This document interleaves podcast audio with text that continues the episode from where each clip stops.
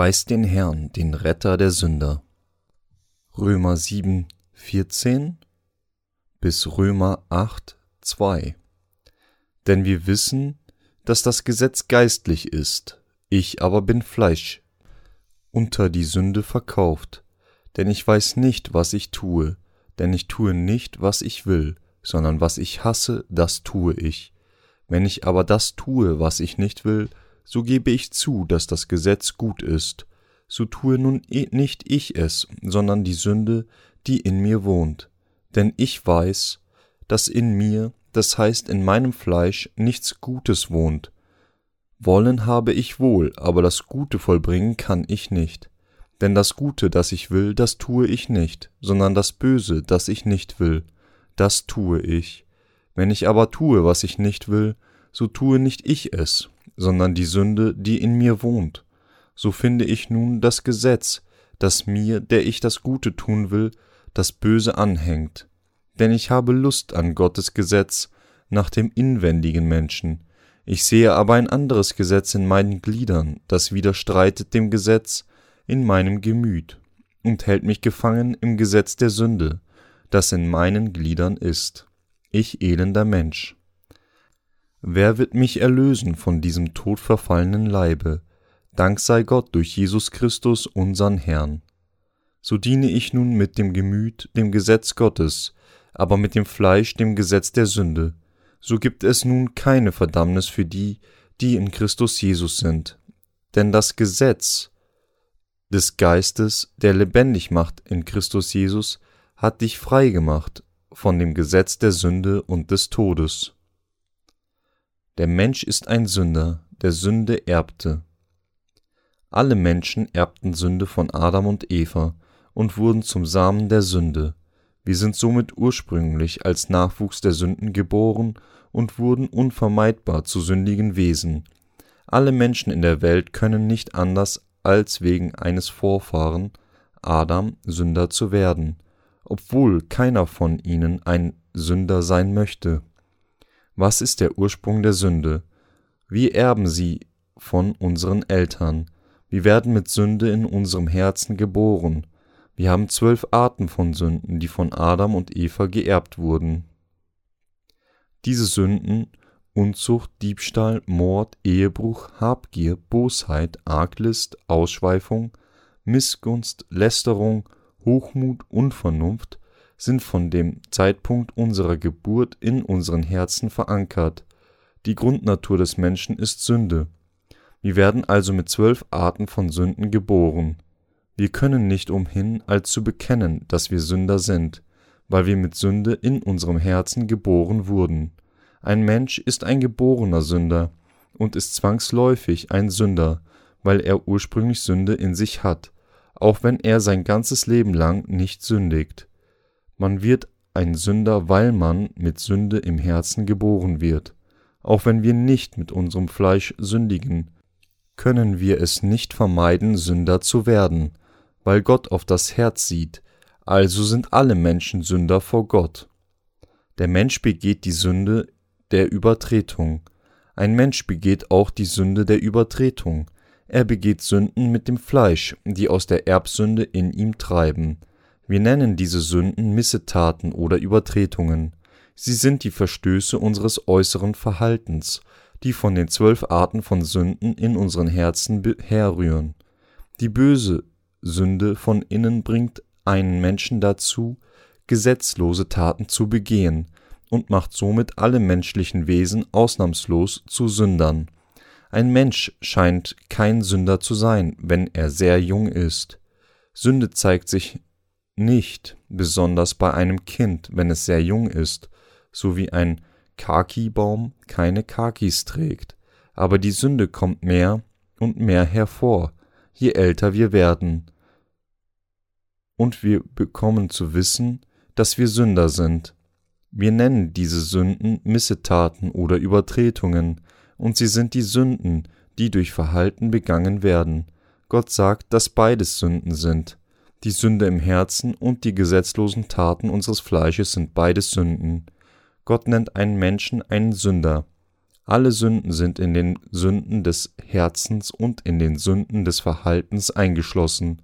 So sind alle Menschen geborene Sünder in den Augen Gottes, ob sie durch ihre Verhalten sündigen oder nicht. Ungläubige bestehen darauf, dass der Mensch ursprünglich gut geboren wird und niemand böse geboren wird. Aber David bekannte Gott, an dir allein habe ich gesündigt und übel vor dir getan, auf dass du Recht behaltest in deinen Worten und rein dastehst, wenn du richtest. Siehe, ich bin als Sünder geboren, und meine Mutter hat mich in Sünden empfangen. Psalm 51, 6 bis 7.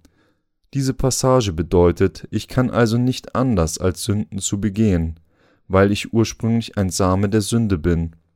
Ich bin ein schwerer Sünder, wenn du also meine Sünden wegnimmst, kann ich erlöst von allen meinen Sünden werden und gerecht werden, aber wenn du sie nicht wegnimmst, gehe ich zur Hölle.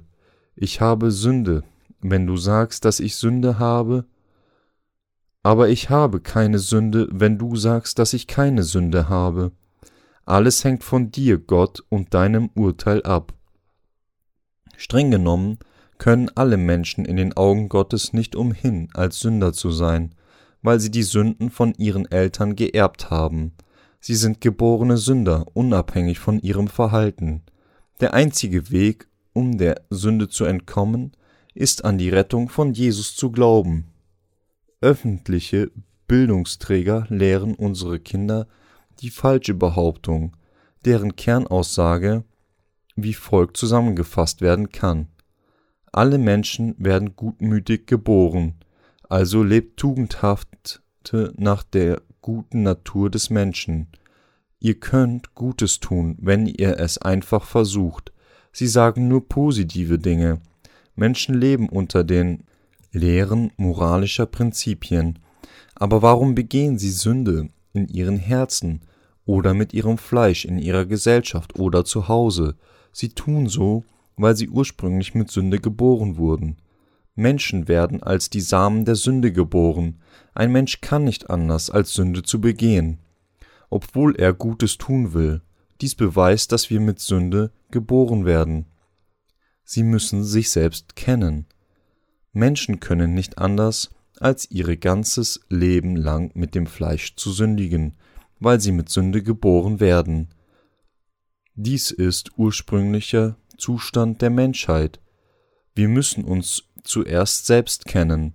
Sokrates sagte, erkenne dich selbst, und Jesus sagte, du bist ein Sünder, weil du in Sünde empfangen und in Missetat geboren wurdest. Also musst du die Vergebung deiner Sünden erhalten. Erkenne dich selbst. Die meisten Menschen verstehen sich falsch. Fast alle Menschen leben und sterben, ohne sich selbst zu kennen. Nur weise Menschen kennen sich selbst, diejenigen, die die Wahrheit von Jesus erkennen und an sie glauben, wissend, dass sie die Samen von Übeltätern sind, sind die Weisen. Sie haben das Recht, das Himmelreich zu betreten. Diejenigen, die sich selbst nicht kennen, lehren Menschen, Heuchler zu spielen und nicht mehr zu sündigen. Sie lehren Menschen, die Sünden nicht auszudrücken, die in ihnen sind. Religiöse Lehrer trainieren sie, nicht zu sündigen und ihre Sünden zu unterdrücken, wenn sie versuchen, sich aus ihnen herauszuwinden. Sie sind alle auf ihrem Weg zur Hölle. Wer sind sie? Sie sind die Diener des Satans, des falschen Hirten. Was sie lehren, ist nicht das, was unser Herr uns lehrt. Natürlich hat der Herr uns nicht gesagt, wir sollen Sünde begehen, sondern er sagte uns, du hast Sünde, du bist ein Sünder, und der Sünde Sold ist der Tod du bist wegen deiner Sünden auf dem Weg zur Zerstörung, also musst du von deinen Sünden erlöst werden. Empfange die Gabe der Rettung, die dich von allen deinen Sünden rettet, dann werden alle deine Sünden vergeben, und du wirst ewiges Leben erhalten, du wirst ein gerechter, kostbarer, heiliger und Gottes Kind. Warum gab Gott den Menschen das Gesetz? Paulus sagte, das Gesetz ist aber dazwischen hineingekommen, damit die Sünde mächtiger würde. Wo aber die Sünde mächtig geworden ist, da ist doch die Gnade noch viel mächtiger geworden. Römer 5, 20. Gott gab uns das Gesetz, damit dadurch unsere Sünden noch sündiger offenbart werden. Römer 7, 13. Er gab den Sündern sein Gesetz, damit sie ihre Sünden ernsthaft anerkennen würden. Gott gab das Gesetz den Israeliten, als die Nachkommen von Jakob nach dem Auszug in der Wüste lebten. Er gab 613 Arten von Geboten. Warum gab Gott Menschen das Gesetz? Gott gab ihnen das Gesetz erstens, weil er sie ihre Sünden erkennen lassen wollte, weil sie nichts über ihre Sünden wussten, und zweitens, weil sie mit Sünde geboren wurden. Die zehn Gebote des Gesetzes zeigen, was für schwere Sünder Menschen sind. Du sollst keine anderen Götter haben neben mir. Du sollst dir kein Bildnis noch irgendein Gleichnis machen. Du sollst den Namen des Herrn deines Gottes nicht missbrauchen. Denn der Herr wird den nicht ungestraft lassen, der seinen Namen missbraucht. Gedenke des Sabbattages, dass du ihn heiligst. Du sollst deinen Vater und deine Mutter ehren, dass du lange lebest in dem Land, das dir der Herr dein Gott geben wird. Du sollst nicht töten, du sollst nicht Ehe brechen, du sollst nicht stehlen, du sollst nicht falsch Zeugnis reden wider deinen Nächsten, du sollst nicht begehren deines Nächsten Haus, noch alles, was dein Nächster 2. Mose 20, 3 bis 17. Gott gab allen von uns das Gesetz und lehrte uns dadurch genau, welche Art von Sünde wir in unseren Herzen haben. Gott lehrte uns, dass wir totale Sünder vor Gott sind und erleuchtete uns mit der Wahrheit, dass wir Sünder sind, weil wir das Gesetz nicht halten können. Kann ein Mensch überhaupt das Gesetz Gottes halten?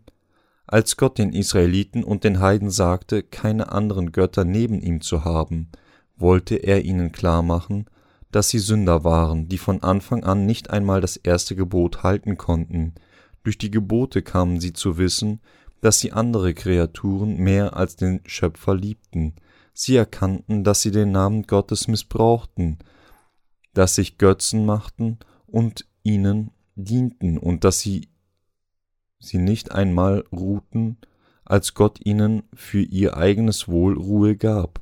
Sie fanden auch heraus, dass sie ihre Eltern nicht ehrten, dass sie töteten, dass sie Ehebruch begingen und alle gesetzlosen Taten taten, die Gott ihnen sagte nicht zu tun. Sie konnten, kurz gesagt, das Gesetz Gottes nicht halten. Das Gesetz hat Herrschaft über diejenigen, deren Sünden noch nicht vergeben sind. Verstehen Sie jetzt, warum Gott uns das Gesetz gegeben hat? Gott gab das Gesetz zuerst denen, die nicht wiedergeboren sind. Wisst ihr nicht, liebe Brüder, denn ich rede mit denen, die das Gesetz kennen, dass das Gesetz nur herrscht über den Menschen, solange er lebt. Römer 7, 1. Gott gab das Gesetz denen, die Sünde von ihren Vorfahren erbten und noch nicht wiedergeboren wurden, um sie unter Sünde klagen zu lassen. Das Gesetz hat Herrschaft über eine Person, solange sie lebt. Jeder Nachkomme von Adam hat die zwölf Arten von Sünde in seinem Herzen. Gott gab das Gesetz denen, die Sünde in ihrem Herzen haben, und er sagte ihnen, dass sie tödliche Sünden haben. Wenn als die Sünden des Mordes oder des Ehebruchs aus uns kommen und uns sündigen lassen, sagt uns das Gesetz, Gott sagte dir, dass du nicht Ehe brechen sollst, aber du hast wieder Ehebruch begangen. Also bist du ein Sünder. Gott sagte dir, dass du nicht töten sollst, aber du mit deinem Hass getötet hast. Du bist ein Sünder, der getötet und Ehebruch begangen hat. Gott hat dir gesagt, dass du nicht stehlen sollst, aber du hast wieder gestohlen. Du bist ein Dieb. So kommt die Sünde zur Existenz, wo das Gesetz existiert. Deshalb sagte Paulus, Wisst ihr nicht, liebe Brüder, denn ich rede mit denen, die das Gesetz kennen, dass das Gesetz nur herrscht über den Menschen, solange er lebt.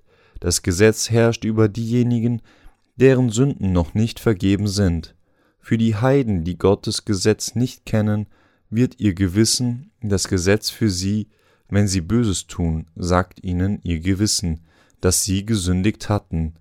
Gleichfalls fungiert das Gewissen der Ungläubigen für sie als Gesetz und sie erkennen Sünden durch ihr Gewissen. Römer 2, 15. Warum dienen sie nicht dem Schöpfer, wenn ihr eigenes Gewissen ihnen sagt, dass es den Schöpfer gibt? Warum suchen sie nicht nach Gott? Warum betrügen sie ihr Herz? Sie sollten sich für ihre Sünden schämen und befürchten, dass andere von ihren Sünden erfahren. Aber Sünder, die sich Gott nicht eingestehen und die ihre Herzen betrügen, haben keinen Scham. Wir schämen uns selbst, wenn wir auf den Himmel, die Erde, andere Menschen oder irgendeine andere Kreatur schauen. Wenn wir Sünde haben, Gott gab den Menschen das Gewissen und das Gesetz des Gewissens, das auf die Sünde hinweist, aber die meisten von ihnen leben ohne Gott, spielen den Heuchler vor Gott und leben, wie es ihnen gefällt. Sie sind an die Hölle gebunden, so erinnerte sich Paulus daran, auf das Gesetz zu achten. Wisst ihr nicht, liebe Brüder, denn ich rede mit denen, die das Gesetz kennen, dass das Gesetz nur herrscht über den Menschen, solange er lebt. Ein Mensch muss zweimal geboren werden, einmal als ein Sünder und dann durch die Gnade der Erlösung wiedergeboren zu werden, um als Gerechter zu leben. Paulus erklärte, wie der Herr uns vom dem Fluch des Gesetzes der Sünde gerettet hat, denn eine Frau ist an ihren Mann gebunden durch das Gesetz, solange der Mann lebt. Wenn aber der Mann stirbt, so ist sie frei von dem Gesetz, das sie an den Mann bindet. Wenn sie nun bei einem anderen Mann ist, solange ihr Mann lebt, wird sie eine Ehebrecherin genannt. Wenn aber ihr Mann stirbt, ist sie frei von dem Gesetz, so dass sie nicht eine Ehebrecherin ist, wenn sie einen anderen Mann nimmt. Römer 7, 2 bis 3 Wenn eine verheiratete Frau eine Affäre hat, wird sie eine Ehebrecherin genannt. Aber wenn ihr Ehemann tot ist und sie dann einen anderen Mann heiratet, ist daran nichts auszusetzen. Die gleiche Logik gilt für unsere Befreiung vom Gesetz der Sünde. Das Gesetz hat Herrschaft über alle, die Nachkommen von Adam, deren Sünden noch nicht vergeben sind. Er sagte ihnen, ihr seid Sünder, also kommen sie dazu, ihre Sündhaftigkeit unter dem Gesetz mit den Worten zu bekennen. Ich muss zur Hölle gehen, ich bin ein Sünder, es ist nur natürlich, dass ich wegen den Sold meiner Sünden zur Hölle gehe, aber wenn wir dem Gesetz durch den Leib von Christus getötet sind, kann das Gesetz nicht mehr über uns herrschen, weil unser altes Ich mit Christus durch die Taufe in ihm gekreuzigt wurde. Unser altes Ich ist tot, unser Herr kümmerte sich um unsere alten Ehemänner, und er ermöglichte uns, ihn zu heiraten. Also seid auch ihr, meine Brüder, dem Gesetz getötet durch den Leib Christi, so dass ihr einem anderen angehört, nämlich dem, der von den Toten auferweckt ist, damit wir Gott Frucht bringen. Römer 7, 4. Gott gab das Gesetz allen Menschen, die aufgrund ihres gemeinsamen Vorfahren mit Sünde geboren wurden, damit die Sünde durch das Gesetz noch mehr offenbart wird. Er hat sie unter dem Gericht Gottes weilen lassen, aber er rettete sie durch den Leib von Christus. Jesus Christus starb an unserer Stelle. Ist es nicht richtig, dass wir nach Gesetz Gottes zur Hölle gehen? Es ist richtig. Allerdings wurde der Herr auf diese Welt gesandt, nahm alle unsere Sünden mit seiner Taufe im Jordan auf sich, wurde gekreuzigt, gerichtet und durch den Zorn des Gesetzes an unserer Stelle verflucht. Dadurch und allein dadurch kann man nun durch Glauben daran gerettet und wiedergeboren werden. Diejenigen, die nicht wiedergeboren sind, müssen zur Hölle gehen. Sie sollten an Jesus glauben und gerettet werden. Wir müssen einmal mit Jesus Christus sterben. Wenn unser altes Ich nicht einmal stirbt, können wir keine neuen Kreaturen werden und das Himmelreich betreten. Wenn unser altes Ich nicht nach dem Gesetz durch unseren vereinten Glauben an Jesus gerichtet wurde, müssen wir gerichtet und zur Hölle gesandt werden. All diejenigen, die nicht wiedergeboren sind, sollten zur Hölle gehen. Ungläubige leben gut, genießen alles, was ein gutes Leben bieten kann, aber sie kümmern sich nicht um ihre ewigen Strafen. Alle Menschen sollten die Vergebung der Sünden durch den Herrn erhalten, während sie auf dieser Erde leben. Jedes alte Ich muss einmal in Vereinigung mit Jesus durch Glauben sterben, weil wir nach Verlassen dieser Welt nicht wiedergeboren werden können. Wir müssen einmal getötet und von unseren Sünden durch unseren Glauben an Jesus Christus befreit werden. Durch wen? Durch den Leib von Jesus Christus. Wie? Durch Glauben, dass Jesus auf diese Welt kam und alle unsere Sünden wegnahm. Sind sie tot? Gibt es jemanden, der noch nicht tot ist? Sie mögen sich fragen, wie kann ich tot sein? Wie bin ich jetzt lebendig, wenn ich tot war? Dies ist das Geheimnis, es ist das Geheimnis, das keine Religion je lösen kann. Nur die Wiedergeborenen können sagen, dass ihr altes Ich bereits in Vereinigung mit Jesus gestorben war. Sünder können nur von neuem geboren werden, und ihr altes Ich kann tot sein. Wenn sie auf Gottes Wort durch die Wiedergeborenen hören, und dadurch können sie Diener Gottes werden. Alle Menschen müssen dem Wort Gottes durch die wiedergeborenen Heiligen zuhören, Sie können nicht wiedergeboren werden, wenn sie ihren Lehren ignorieren. Selbst Paulus konnte ohne Christus nicht wiedergeboren werden, obwohl er das Wort Gottes von Gamaliel, eines der berühmtesten Lehrer des Gesetzes, zu der Zeit gelernt hatte. Wie dankbar wir sind, wir können die Früchte der Gerechtigkeit für Gott durch Glauben an Jesus Christus hervorbringen, der von den Toten auferweckt wurde, wenn wir durch den Leib von Jesus Christus durch Glauben tot sein werden. Wir können dann die neun Arten von Frucht des Heiligen Geistes hervorbringen. Die sündigen Leidenschaften in unseren Gliedern waren kräftig, so dass wir dem Tode Frucht brachten.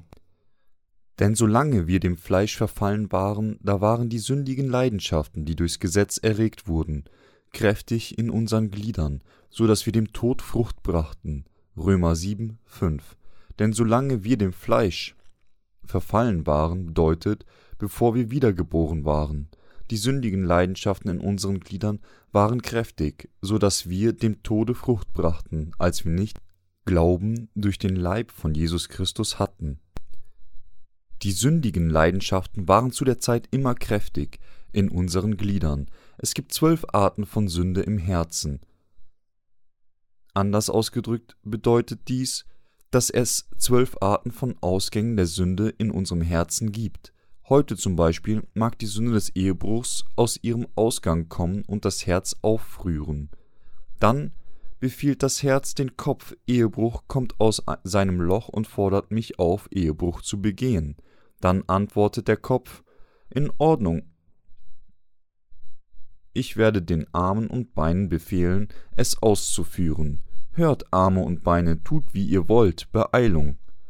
Der Kopf befiehlt seinen Gliedern, zu dem Ort zu gehen, wo das Fleisch Ehebruch begeht. Dann geht der Körper und tut, wie der Kopf befahl. Gleichermaßen, wenn die Sünde des Tötens aus ihrem Loch kommt, rührt sie das Herz auf und das Herz lässt den Kopf wütend auf jemanden werden. Dann befiehlt der Kopf den Körper, sich darauf vorzubereiten, so wirkt Sünde in unseren Gliedern. Darum sollten wir die Vergebung unserer Sünden empfangen. Wenn wir nicht die Vergebung der Sünde haben, können wir nicht anders, als genau das zu tun, was das Herz befiehlt, obwohl wir dies nicht tun wollen. Jeder sollte durch das wahre Evangelium von neuem geboren werden. Man kann vollkommen werden, wenn man wiedergeboren ist, so wie eine Made zur Zikade wird, Pastoren können dem Herrn nur wirklich dienen, nachdem sie wiedergeboren sind. Vor der Wiedergeburt ist alles, was sie sagen können, Geliebte, Gläubige, ihr müsst Gutes tun. Dies ist vergleichbar damit, den Kranken zu sagen, dass sie sich selbst heilen sollen. Sie drängen ihre Versammlung dazu, ihre Herzen eigenständig zu reinigen, obwohl sie selbst nicht wissen, wie sie ihre eigenen sündigen Herzen reinigen sollen. Die sündigen Leidenschaften in unseren Gliedern waren kräftig, so dass wir dem Tod Frucht brachten. Begeht eine Person Sünde, weil sie sündigen will, Wir begehen Sünde als die Diener der Sünde, weil wir mit Sünde geboren wurden, weil alle unsere Sünden noch nicht ausgelöscht wurden und weil wir noch durch den Leib von Jesus Christus sterben müssen. Wir sündigen, obwohl wir es hassen, dies zu tun. Jeder muss daher die Vergebung der Sünden erhalten. Es ist besser für die Pastoren, deren Sünden noch nicht weggenommen wurden, aufzuhören, dem Herrn zu dienen. Es wäre besser für sie, wenn sie Chinakohl verkaufen würden. Ich rate ihnen, das zu tun. Es wäre besser, wenn sie das tun würden, statt Leute zu täuschen, indem sie Lügen erzählen, um viel Geld zu verdienen, Opfergaben für sich zu nehmen und fett wie Schweine zu werden. Wenn einer nicht von allen seinen Sünden gerettet wurde, sind die Sünde in ihren Leidenschaften kräftig in seinen Gliedern, so dass er dem Tode Frucht bringt. Wir können dem Herrn unter seiner Gnade durch den Empfang des Heiligen Geistes dienen, nachdem alle unsere Sünden weggenommen wurden. Aber wir können dem Herrn nicht unter dem Gesetz dienen.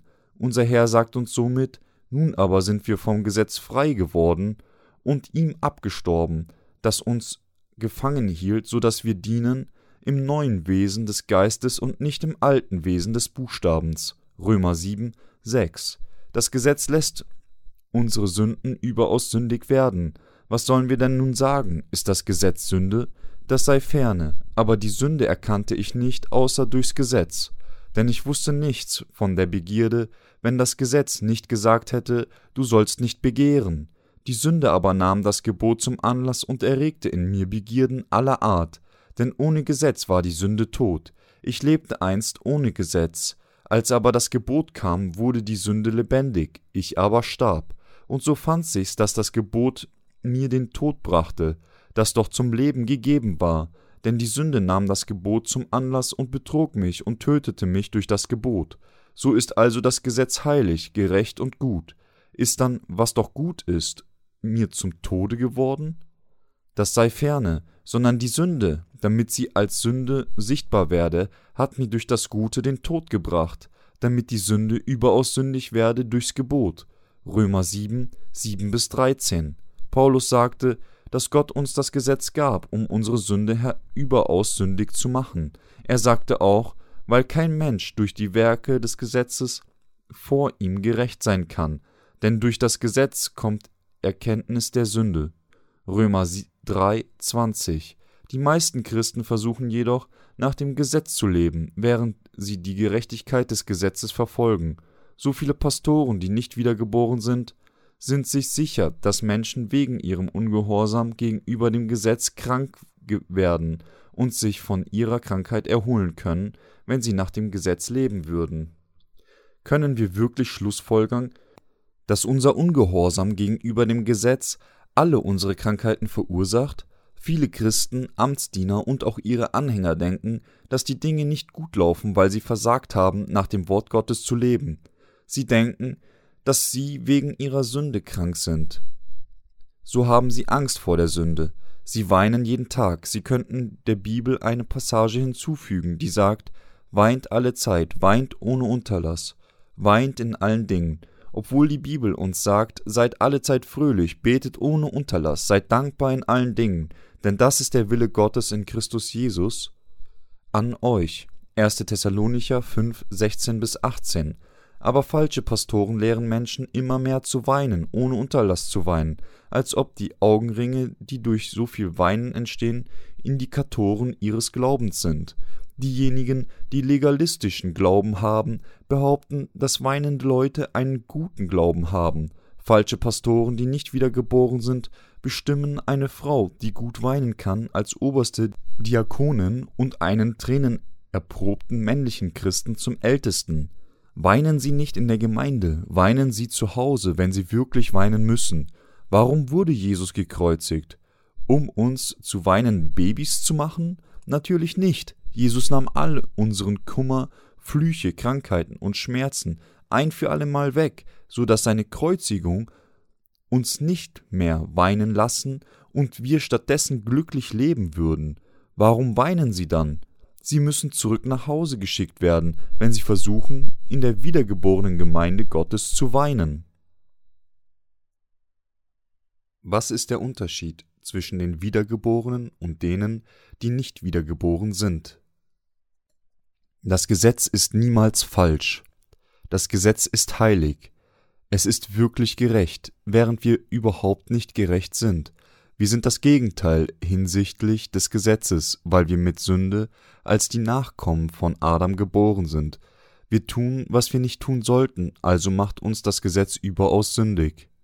Denn wir wissen, dass das Gesetz geistlich ist, ich aber bin fleischlich, unter die Sünde verkauft, denn ich weiß nicht, was ich tue, denn ich tue nicht, was ich will, sondern was ich hasse, das tue ich.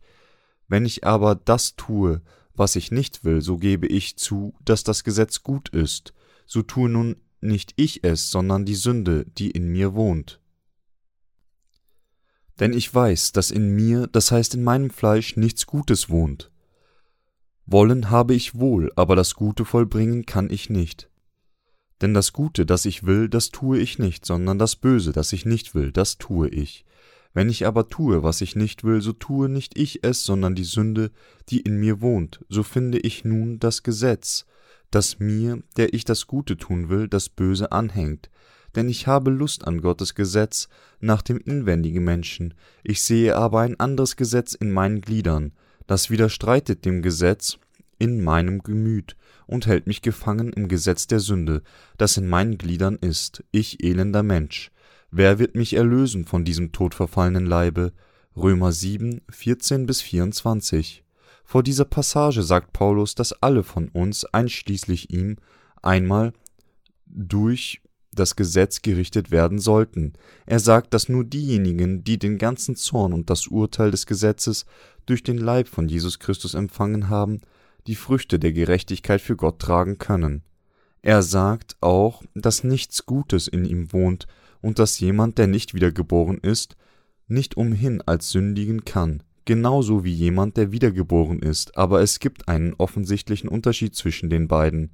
Diejenigen, die wiedergeboren sind, haben sowohl das Fleisch als auch den Geist, also gibt es zwei Arten von Wünschen in ihnen. Aber diejenigen, die noch nicht wiedergeboren sind, haben nur die Lust des Fleisches, und sie wollen nur sündigen. Also ist alles, worum sie sich kümmern, wie schön und ständig sie Sünde begehen. Dies ist ihr Lebensziel, das alle gemeinsam haben, die nicht wiedergeboren sind. Sünde lässt Menschen Sünde begehen. Römer 7, 20 sagt, wenn ich aber tue, was ich nicht will, so tue nicht ich es, sondern die Sünde, die in mir wohnt. Gibt es Sünde im Herzen des Wiedergeborenen? Nein. Gibt es Sünde in den Herzen derer, die dann nicht wiedergeboren sind? Ja. Wenn sie Sünde in ihrem Herzen haben, wirkt die Sünde im Fleisch und lässt sie noch mehr Sünden begehen, denn das Gute, das ich will, das tue ich nicht, sondern das Böse, das ich nicht will, das tue ich. Wenn aber ich das tue, was ich nicht will, so tue nicht ich es, sondern die Sünde, die in mir wohnt. Menschen können nicht anders, als ihr Leben lang Sünde zu begehen, weil sie mit Sünde geboren sind. Der Wiedergeborene kann die Früchte des Geistes spontan tragen, aber diejenigen, die nicht wiedergeboren sind, können solche Früchte nicht hervorbringen. Sie haben kein Erbarmen mit anderen, einige von ihnen töten sogar ihre eigenen Kinder, wenn ihre Kinder ihnen nicht gehorchen. Grausamkeiten kommen aus ihren Herzen und töten ihre Kinder in ihren Herzen, wenn ihre Kinder ihnen nicht gehorchen, obwohl sie ihre Kinder nicht wirklich töten, töten sie sie unzählige Male mit ihrem Herzen. Verstehen Sie, was ich suche, hier zu sagen? Aber der Gerechte kann solche Sachen nicht tun. Sie mögen in Streit geraten, aber sie können und werden nicht solche grausame Herzen haben, die mit so viel Bitterkeit und Wut erfüllt sind, wie die von anderen. Stattdessen wollen die Gerechten mit ihren Herzen Erbarmen mit Menschen haben, auch mit denen, die über ihre unterschiedlichen Meinungen streiten. So finde ich nun das Gesetz, das mir, der ich das Gute tun will, das Böse anhängt. Menschen wollen Gutes tun, weil sie nach dem Bilde Gottes geschaffen wurden.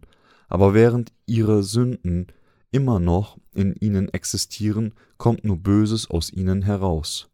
Christen, die nicht wiedergeboren sind, reden miteinander und klagen, ich möchte wirklich Gutes tun, aber ich kann nicht, ich weiß nicht, warum ich nicht kann.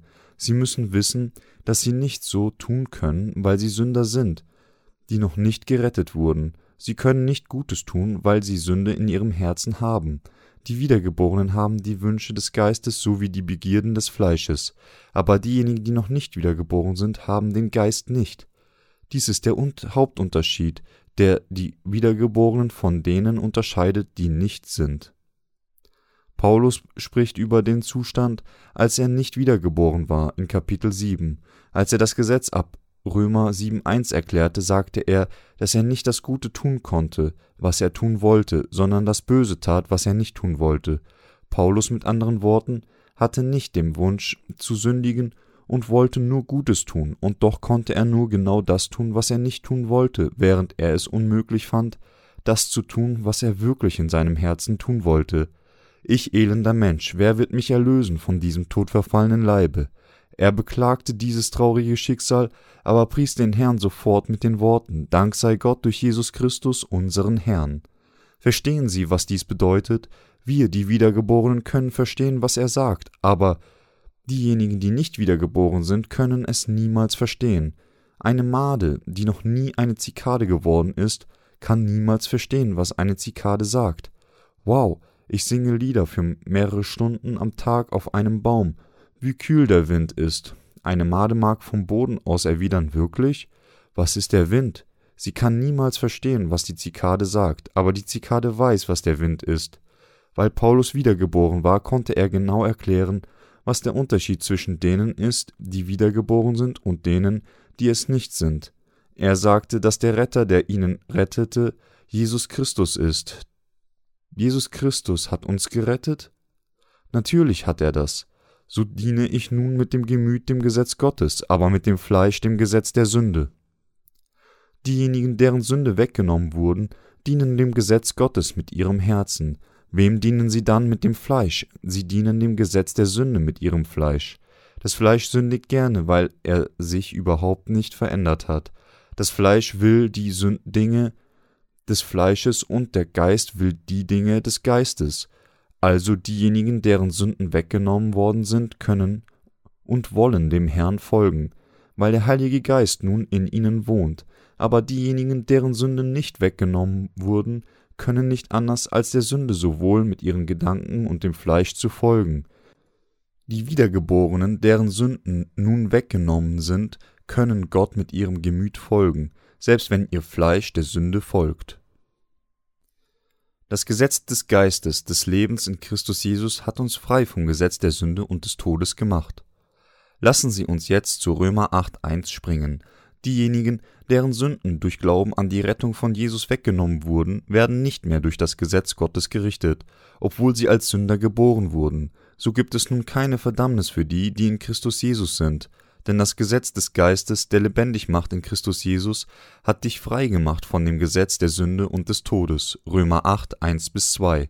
Daher gibt es jetzt keine Verdammnis derer, die in Christus Jesus sind. Es gibt keine Verdammnis. Diejenigen, die wiedergeboren sind, haben keine Sünde und es kann kein Gericht über sie ergehen.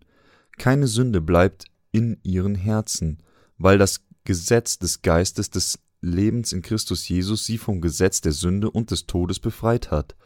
Unser Herr ist der Ursprung des Lebens, er wurde das Lamm Gottes, das vom Heiligen Geist empfangen wurde, und er nahm all die Sünden der Welt auf sich im Jordan.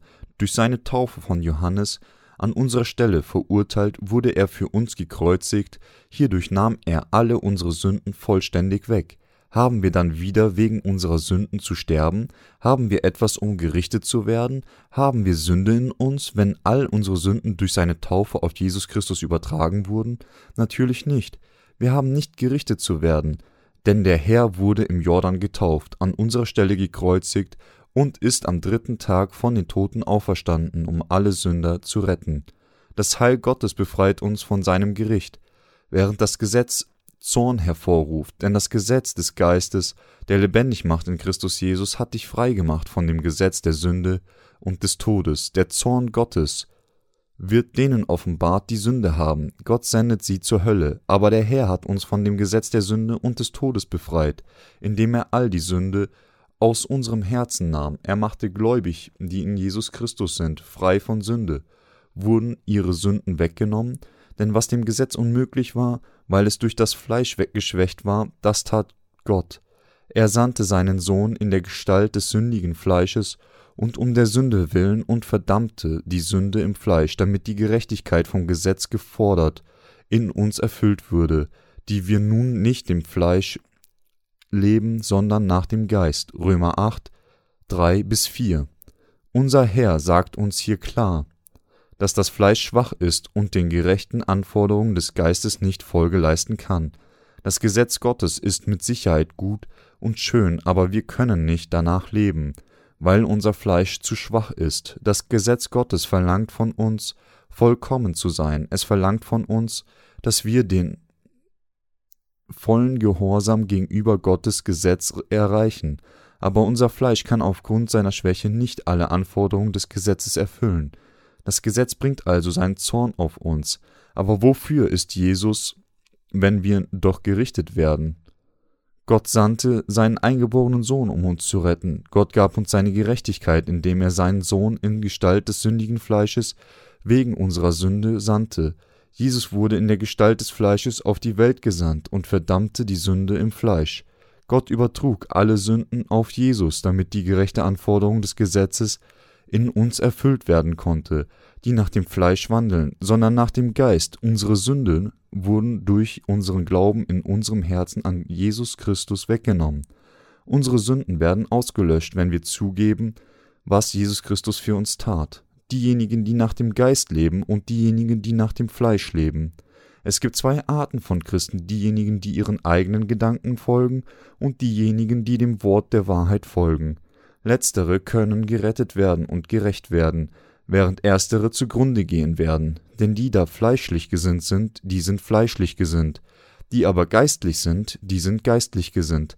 Aber fleischlich gesinnt sein ist der Tod, und geistlich gesinnt sein ist Leben und Friede.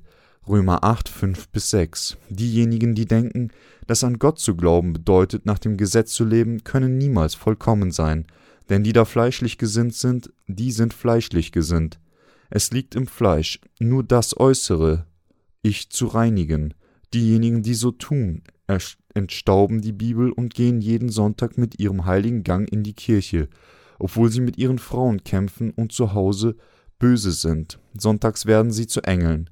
Hallo, wie geht es Ihnen? Schön, Sie wieder zu treffen. Sie sagen Amen viele Male, wenn Ihr Pastor mit einer heiligen Stimme und barmherzige Weise predigt. Sie kommen nach dem Gottesdienst sanftmütig aus der Kirche, aber sie werden anders, sobald die Kirche aus ihren Augen verschwindet. Was sagte mir das Wort Gottes? Ich kann mich nicht erinnern. Lasst uns einfach trinken gehen. Sie sind Engel in der Kirche, aber sie werden in kürzester Zeit zu fleischlichen Wesen wenn sie weg von der Kirche sind. Deswegen müssen Sünder wie folgt zu Gott beten. Gott, bitte rette mich, das elende Wesen.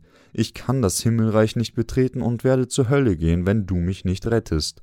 Aber wenn du alle meine Sünden fortwäscht, die ich begangen habe, bis ich sterbe, kann ich das Himmelreich durch Glauben betreten. Sie müssen sich voll und ganz auf Gott verlassen. Jeder Gläubige kann die Erlösung von seinen Sünden erhalten und ein geistliches Leben führen wenn er dem Wort Gottes folgt. Die aber geistlich sind, die sind geistlich gesinnt, aber fleischlich gesinnt sein ist der Tod. Und geistlich gesinnt sein ist Leben und Friede. Wenn wir gemäß der Wahrheit Gottes denken und glauben, wird Frieden zu uns kommen, denn fleischlich gesinnt sein ist Feindschaft gegen Gott, weil das Fleisch dem Gesetz Gottes nicht untertan ist.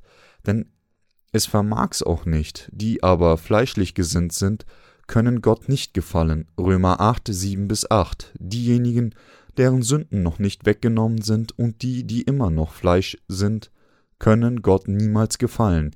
Ihr aber seid nicht fleischlich, sondern geistlich. Wenn denn Gottes Geist in euch wohnt, wer aber Christi Geist nicht hat, der ist nicht sein. Römer 8, 9. Menschen sind bei diesen Passagen verwirrt, weil Paulus in zutiefst geistlichen Worten spricht. Diejenigen, die nicht wiedergeboren sind, sind bei Römer Kapitel 7 und 8 verwirrt. Sie können niemals den Teil der Bibel verstehen. Aber wir, die Wiedergeborenen, sind nicht im Fleisch und leben nicht nur das, durch das Fleisch. Lesen Sie aufmerksam, wie Paulus in der obigen Passage sagt, wohnt der Heilige Geist in Ihnen? Wenn jemand den Geist Christi nicht hat, ist die Person nicht sein, wenn nicht sein, dann bedeutet es, dass diese Person von Satan und ein Sünder an die Hölle gebunden ist. Wenn aber Christus in euch ist, so ist der Leib zwar tot, um der Sünde willen, der Geist aber ist Leben um der Gerechtigkeit willen. Wenn nun der Geist dessen, der Jesus von den Toten auferweckt hat, in euch wohnt, so wird er, der Christus von den Toten auferweckt hat, auch eure sterblichen Leiber lebendig machen, durch seinen Geist, der in euch wohnt. Römer 8, 10 bis 11. Amen.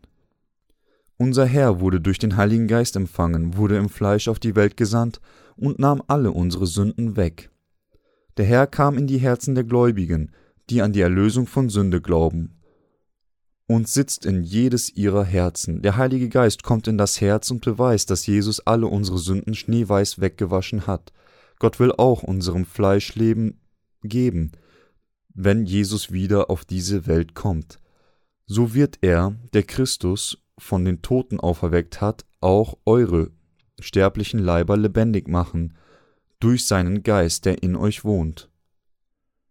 Der Geist selbst gibt Zeugnis unserem Geist, dass wir die Kinder Gottes sind. Wir müssen auch nach unserer Wiedergeburt aus Glauben an Gott und durch den Heiligen Geist leben. So sind wir nun, liebe Brüder, nicht dem Fleisch schuldig, dass wir nach dem Fleisch leben, denn wenn ihr nach dem Fleisch lebt, so werdet ihr sterben müssen. Wenn ihr aber durch den Geist die Taten des Fleisches tötet, so werdet ihr leben, denn welche der Geist Gottes treibt, die sind Gottes Kinder, denn ihr habt nicht einen knechtischen Geist empfangen, dass ihr euch abermals fürchten müsstet, sondern ihr habt einen kindlichen Geist empfangen, durch den wir rufen, aber lieber Vater. Der Geist selbst gibt Zeugnis unserem Geist, dass wir Gottes Kinder sind.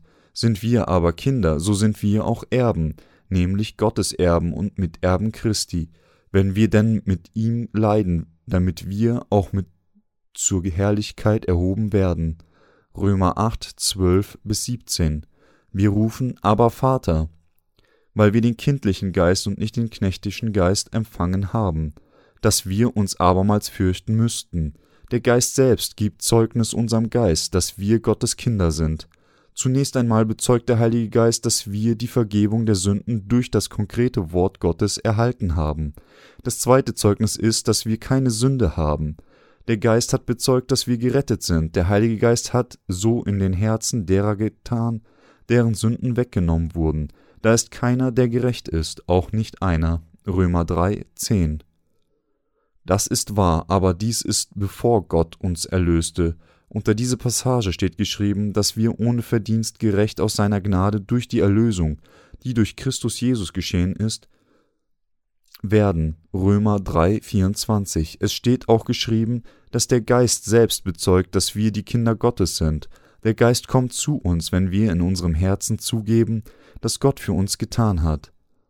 Aber wenn wir nicht daran glauben, ist der Geist nirgends in uns zu finden. Wenn wir das, was Gott für uns getan hat, in unseren Herzen empfangen, bezeugt der Geist, du bist gerecht, du bist mein Kind, du bist von meinem Volk.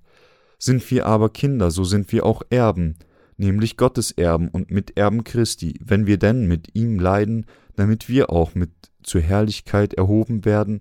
Es ist völlig richtig, dass Gottes Kinder mit dem Herrn leiden, sowie zur Herrlichkeit mit ihm erhoben zu werden.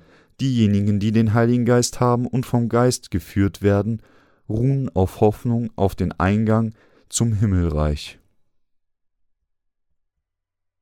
Wir leben auf Hoffnung auf das tausendjährige Reich und das Himmelreich trotz der Leiden dieser gegenwärtigen Zeit hin.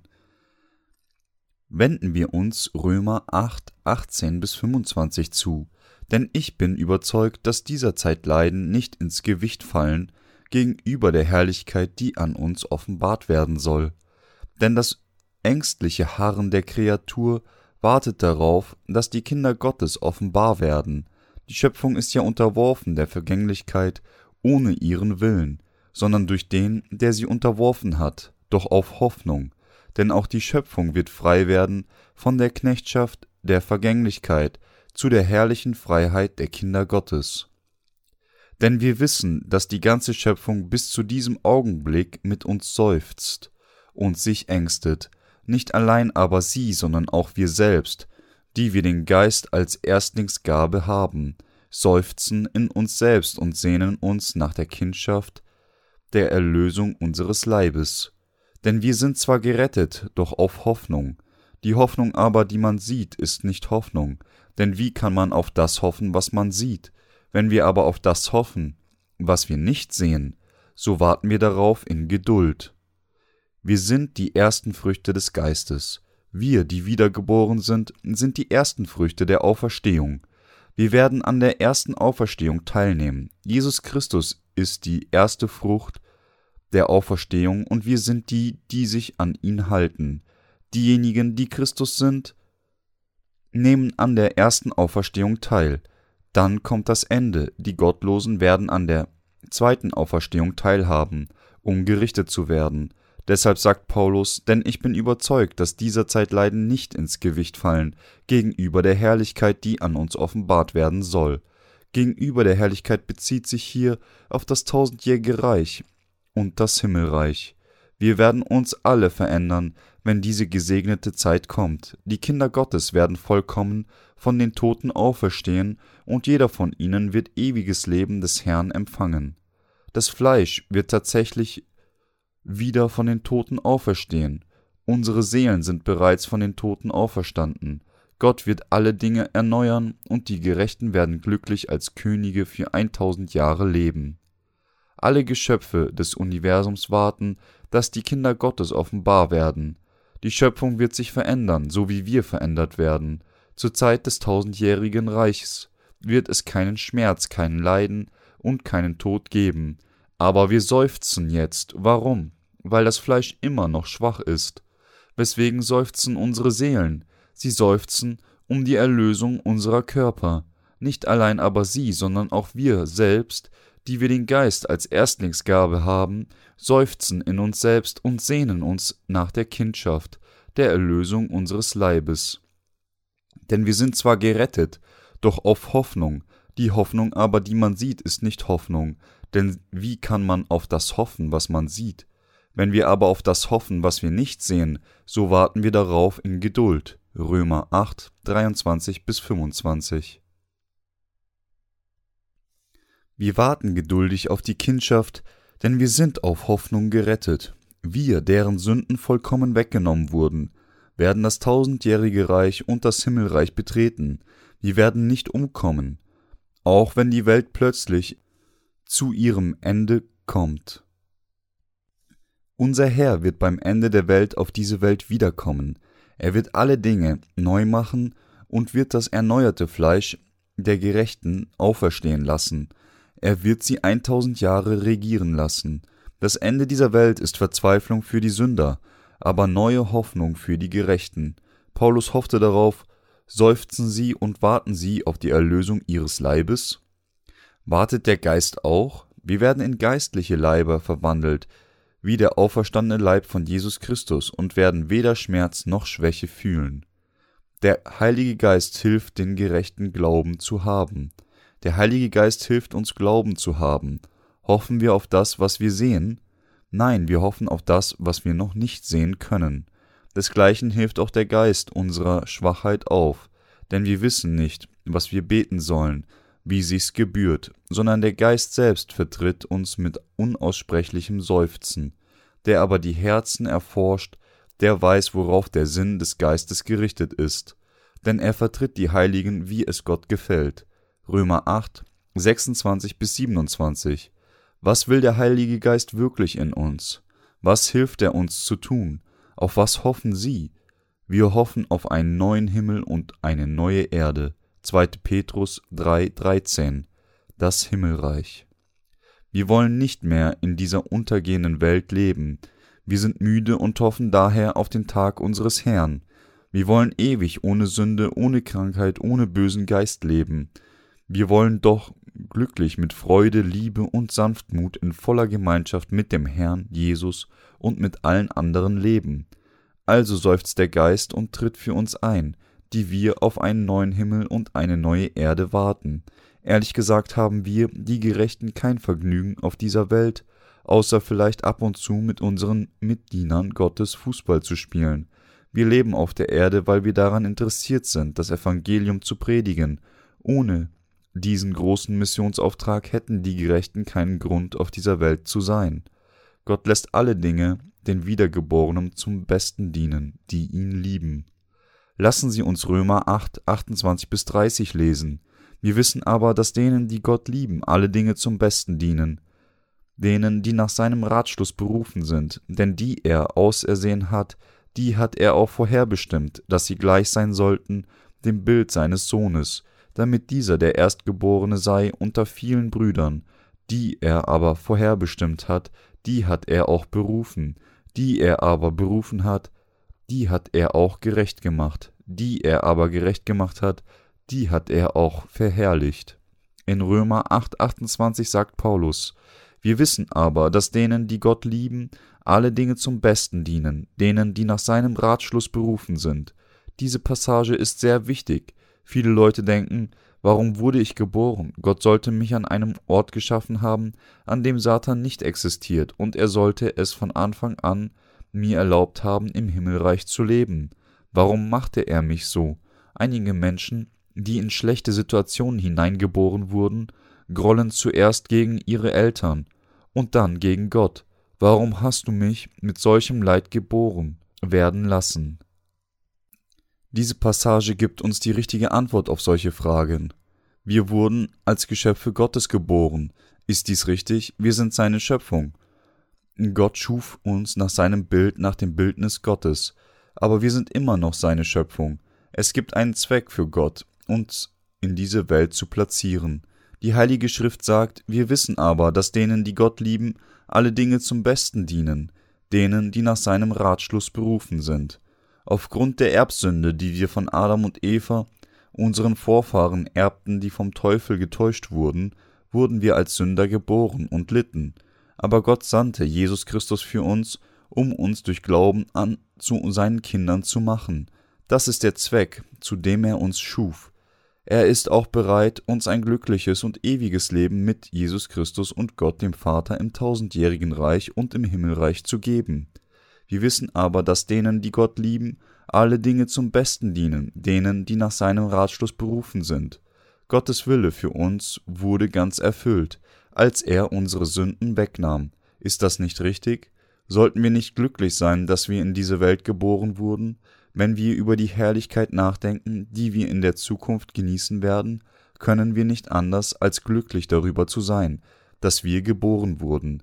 Aber die meisten Menschen sind nicht glücklich, und dies liegt daran, dass sie die Liebe Gottes ablehnen. Wissen Sie, warum es Sünden und Krankheiten gibt und warum alles gut zu laufen scheint für die bösen Menschen, während diejenigen, die versuchen Gutes zu tun, nur zu leiden scheinen? Es liegt daran, dass wir Gott suchen. Nur wenn wir leiden, ihm begegnen und seine Kinder durch Erhalt der Vergebung unserer Sünden werden. Gott lässt die bösen Menschen immer noch in der Welt leben, damit denen, die ihn lieben, alle Dinge zum Besten dienen. Denken Sie nicht so? Ich weiß nicht, warum Gott mich so machte, Warum ließ mich Gott in solch arme Familie geboren werden und leiden? Gott ließ uns auf diese Welt unter der Herrschaft von Satan und dem Gesetz gebären, um uns zu seinen Kindern zu machen und uns als Könige mit unserem Herrn in seinem Reich ewig leben zu lassen. Alle Dinge dienten zum Besten. Und Gott machte uns zu seinen Kindern. Dies ist der Zweck, warum Gott uns so machte. Wir haben nichts gegen Gott zu klagen und zu murren. Warum wurde ich so gemacht? Warum bin ich so? Der gute Wille Gottes wird durch diese Nöte erreicht. Beschweren Sie sich nicht über Ihr Leiden? Singen Sie nicht solche pessimistischen Lieder über Ihre Leben? Und wie den Menschen bestimmt ist, einmal zu sterben, danach aber das Gericht, Hebräer 9, 27. Es gibt die Gnade von Gottes Heil zwischen jemandes Geburt und Gericht. Wir glauben an Jesus Christus, all unsere Sünden wurden durch Gottes Gnade weggenommen, und wir werden ewig im tausendjährigen Reich und im Himmelreich regieren. Wir werden Herrn aller Schöpfung genannt werden. Verstehen Sie, warum Gott sie leiden ließ? Er gab uns Leid und Nöte, um uns als seine Kinder zu segnen, indem er uns dazu brachte, zu Gott zurückzukehren. Gott hat uns vorherbestimmt, dem Bild seines Sohnes gleich zu sein. Es nimmt keine Zeit in Anspruch, um die Vergebung der Sünden zu empfangen, vor dem Gericht Gottes gerettet zu werden und gerecht zu werden. Wir werden ein für allemal gerecht gemacht und können durch Glauben sofort zu Gottes Kindern werden. Die Rettung durch Gott ist nicht das Ergebnis eines langwierigen Prozesses unserer eigenen Heiligung. Gott rettete uns ein für allemal und machte uns auf einmal gerecht. Denn die er ausersehen hat, die hat er auch vorherbestimmt, dass sie gleich sein sollten dem Bild seines Sohnes, damit dieser der Erstgeborene sei unter vielen Brüdern. Die er aber vorherbestimmt hat, die hat er auch berufen, die er aber berufen hat, die hat er auch gerecht gemacht, die er aber gerecht gemacht hat, die hat er auch verherrlicht. Römer 8, 29 bis 30. Viele Menschen stützen sich auf die fünf Lehren des Calvinismus bezüglich dieser Passagen, aber sie liegen falsch. Hierzu sagt Paulus, denn die er ausersehen hat, die hat er auch vorherbestimmt, dass sie gleich sein sollten dem Bild seines Sohnes. Gott hat uns vorherbestimmt, seine Kinder in Jesus zu sein. Gott hat uns dazu vorherbestimmt, in diese Welt nach seinem Plan hineingeboren zu werden. Er machte uns nach welchem Bild gleich? Dem Bild Gottes, dem Bild seines Sohnes gleich zu sein. Gott erlaubte uns geboren zu werden und legte uns zur Annahme als seine Kinder durch Jesus Christus fest, nach dem Wohlgefallen seines Willens. Er versprach seinen Sohn zu senden, um uns zu seinen Kindern zu machen, die dem Bild seines Sohnes entsprechen. Gott rief uns durch Jesus Christus, als wir Sünder waren, als Nachkommen Adams.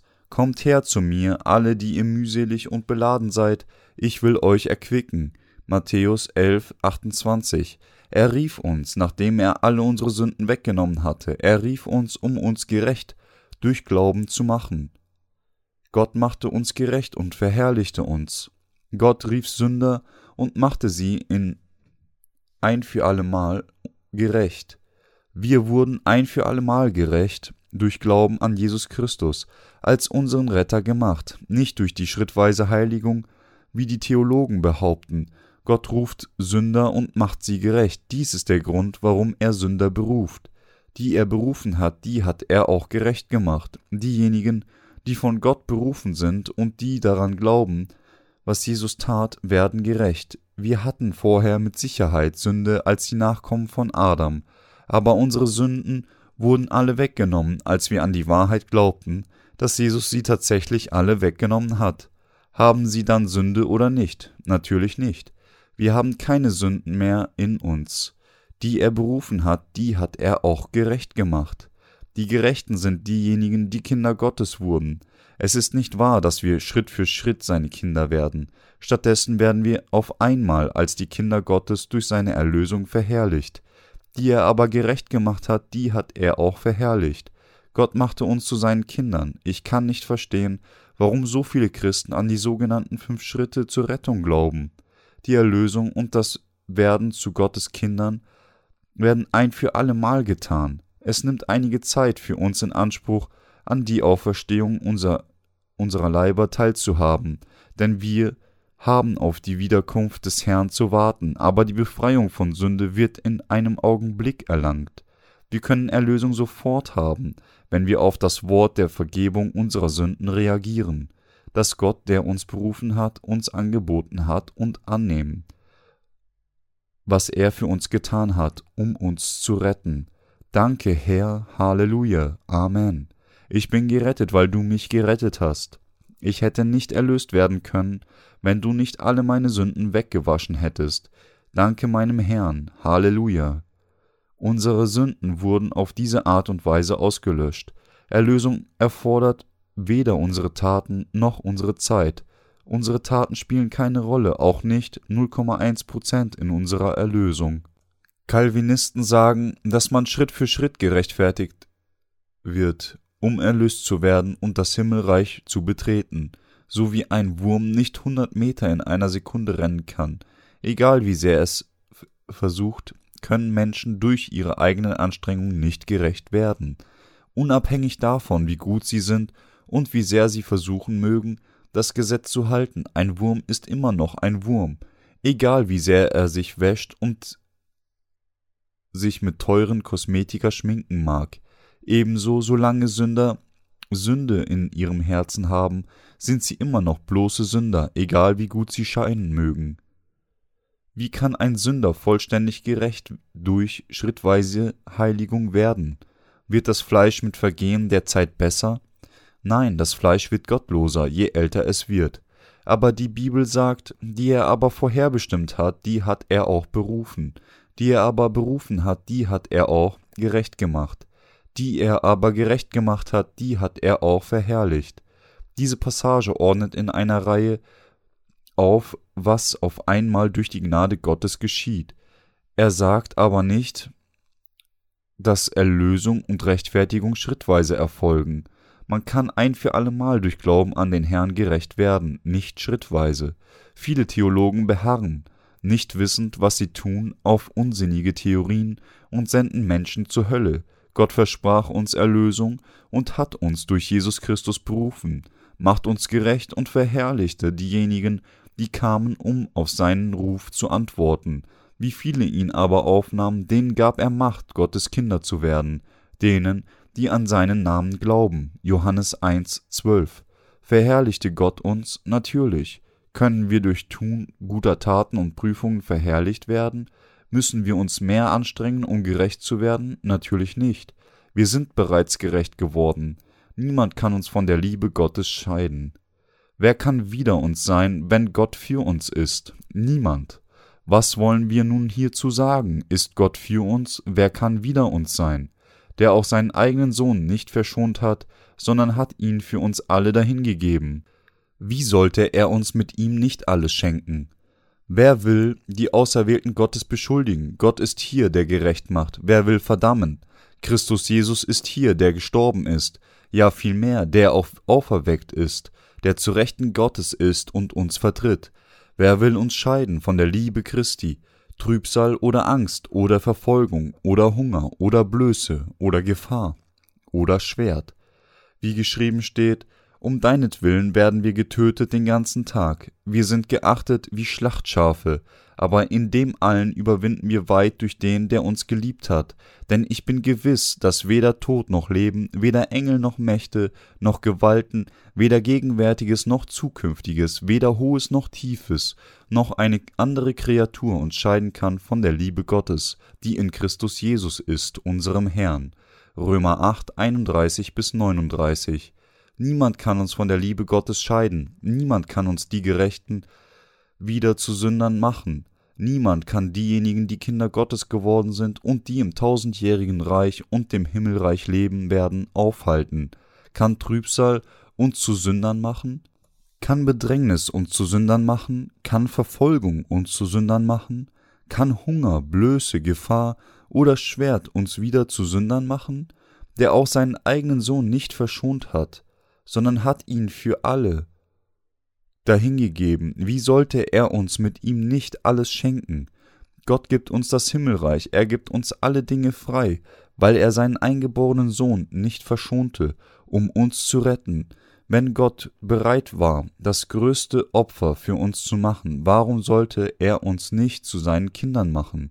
Die Erlösung, die Gott uns schenkte, ist, Gott sagt, dass um von unseren Sünden erlöst zu werden, wir zuallererst zugeben müssen, dass Jesus Christus im Fleisch nach dem Willen von Gott dem Vater gesandt wurde. Zweitens müssen wir zugeben, dass Jesus alle Sünden auf sich durch seine Taufe im Jordan nahm. Drittens müssen wir bekennen, dass Jesus für uns gekreuzigt wurde. Und letztlich, dass er auferstanden ist. Wir können nicht gerettet werden, wenn wir nicht an jede einzelne der obigen Anforderungen glauben. Diejenigen, die nicht glauben, dass Jesus Gottes Sohn ist oder dass er Gott und der Schöpfer ist, sind von Gottes Rettung ausgeschlossen. Wenn eine Person die Gottheit von Jesus Christus leugnet, wird sie das Kind von Satan. Diejenigen, die die Tatsache leugnen, dass Jesus all unsere Sünden auf sich nahm, als er von Johannes dem Täufer getauft wurde, können auch nicht gerettet werden. Jesus kann nicht ihre Retter werden, Sie können nicht in ihrem Herzen gerettet werden, obwohl sie mit ihren Gedanken an Jesus glauben. Sie gehen zur Hölle, obwohl sie Jesus kennen. Jesus Christus starb an unserer Stelle, weil er all unsere Sünden mit seiner Taufe auf sich nahm. Jesus starb wegen unserer Sünden. Er stand dann von den Toten wieder auf, um all diejenigen zu rechtfertigen, die glauben und um sie in der Auferstehung zu erheben. Wir werden durch Glauben an seine Taufe gerettet. Ich habe bisher Kapitel 7 in Verbindung mit Kapitel 8 gepredigt. Kapitel 7 sagt, dass jemand, der Sünde hat, nicht Gutes tun kann, aber Kapitel 8 sagt, dass es jetzt keine Verdammnis für diejenigen gibt, die in Christus Jesus sind und dass unser Glaube an Jesus Christus uns sündlos macht. Wir sind schwach und können nicht nach Gottes Willen leben. So also sandte Gott, der Vater, Jesus Christus als unseren Retter, und er nahm alle unsere Sünden mit seiner Taufe auf sich, als wir immer noch Sünder waren. Wir wurden von allen unseren Sünden gerettet und gerecht gemacht durch Jesus Christus. Dies ist die Wahrheit, die Paulus durch Kapitel 7 und 8 lehrte. So gibt es nun keine Verdammnis für die, die in Christus Jesus sind. Wir haben nun keine Sünde. Sind sie in Jesus Christus? Geben sie zu, was Jesus Christus für sie tat? So wie Paulus von seinen Sünden erlöst wurde, wurden auch alle unsere Sünden durch unseren Glauben an die Taufe von Jesus und sein Blut am Kreuz weggenommen. Wir wurden durch Glauben an die Taufe, das Blut und die Auferstehung von Jesus erlöst. Wenn eine Person arrogant ablehnt, an die Taufe von Jesus Christus zu glauben, und wenn die Person darauf beharrt, dass Jesus nur getauft wurde, um seine Bescheidenheit zu zeigen, wird Gott diese Person zur Hölle schicken, Seien Sie nicht arrogant vor dem Wort Gottes. Wie können Pastoren und Amtsdiener Jesus Taufe ignorieren? Wenn Paulus selbst so viel darüber sprach, wie können sie den Glauben von keinem anderen als Paulus, einem der größten Väter des Glaubens, ignorieren? Wie können sie die Lehre des Dieners Gottes ignorieren, den Gott selbst zum Apostel machte? Wenn wir über Jesus Christus predigen wollen, müssen wir predigen, wie es in der Bibel geschrieben steht, und wir müssen gemäß der Bibel glauben. Der Herr sagt uns, wenn ihr bleiben werdet an meinem Wort, so seid ihr wahrhaftig meine Jünger und werdet die Wahrheit erkennen, und die Wahrheit wird euch frei machen. Johannes 8, 31 bis 32. Sie und ich kamen an Jesus Taufe wie Paulus zu glauben. Wann wurden ihre Sünden auf den Leib von Jesus Christus übertragen? Alle unsere Sünden wurden auf Jesus Christus übertragen als er von Johannes dem Täufer getauft wurde. Jesus sagte zu Johannes, Lass es jetzt geschehen, denn so gebührt es uns, alle Gerechtigkeit zu erfüllen. Denn so hier ist hu, tos, gar auf Griechisch, was bedeutet auf diese Weise, am angemessensten, oder es gibt keinen anderen Weg als diesen. Dieses Wort zeigt, dass Jesus irreversibel die Sünden der Menschen auf sich selbst durch die Taufe genommen hat, die er von Johannes dem Täufer empfing. Taufe bedeutet gewaschen werden, damit alle Sünden in unserem Herzen weggewaschen werden. Sollten unsere Sünden auf Jesus Christus übertragen werden.